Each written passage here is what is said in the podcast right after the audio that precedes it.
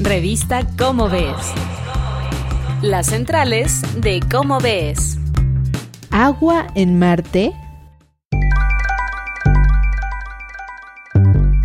Hola amigos de Radio UNAM. Esto es Las Centrales de Cómo Ves. Yo soy Claudia Ogesto y me da mucho gusto saludar a Sergio de Regules. Hola Sergio.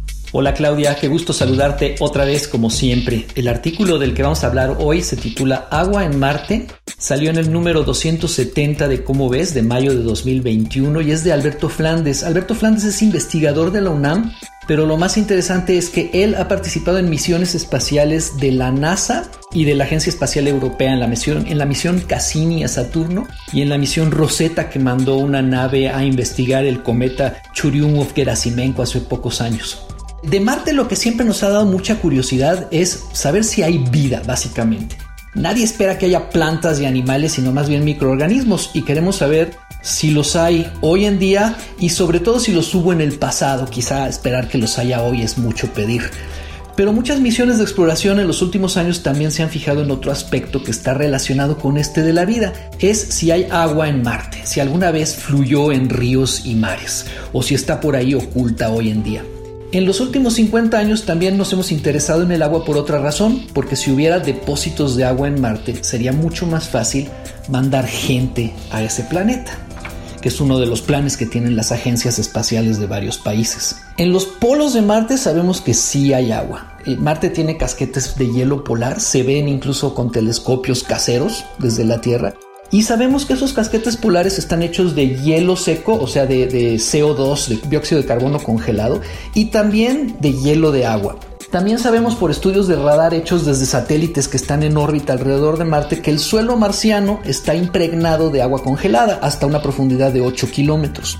Como lo sabemos es gran parte del chiste del artículo de Alberto Flandes y eso voy a dejar que lo descubran nuestros radioescuchas y los lectores de cómo ves. Parece que también podría haber agua líquida en el subsuelo de Marte, o sea, lagos subterráneos. Lo que sí sabemos es que hace mucho tiempo hubo agua en la superficie del planeta, en ríos y lagos o incluso en océanos. Y lo sabemos porque los vehículos de exploración que han estado en Marte en los últimos 20 años, que ya son varios, han encontrado rocas que solo se pueden formar en presencia de agua líquida. De eso también nos cuenta Alberto Flandes.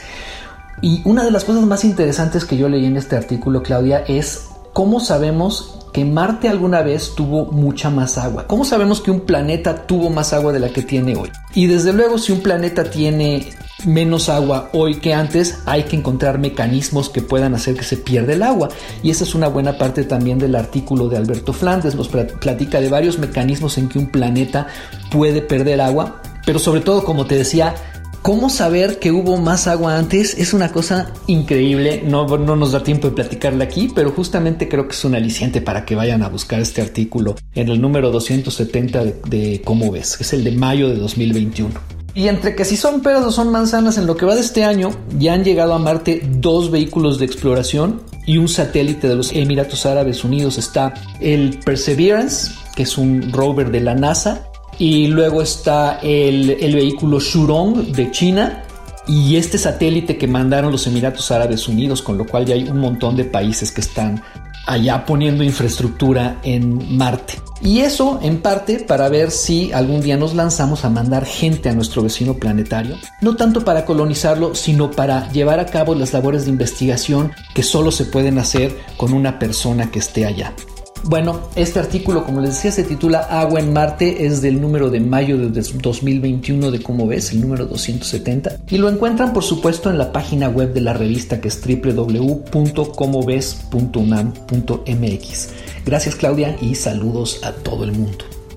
Sergio, muy interesante todo lo que nos dices del artículo de Alberto Flandes. Se busca agua líquida por su relación con la vida y la posibilidad que todo esto abriría para futuras investigaciones. Nos escuchamos el próximo mes aquí en las centrales de Cómo ves. Muchas gracias. Esto fue una producción de la Dirección General de Divulgación de la Ciencia, UNAM. Revista Cómo ves.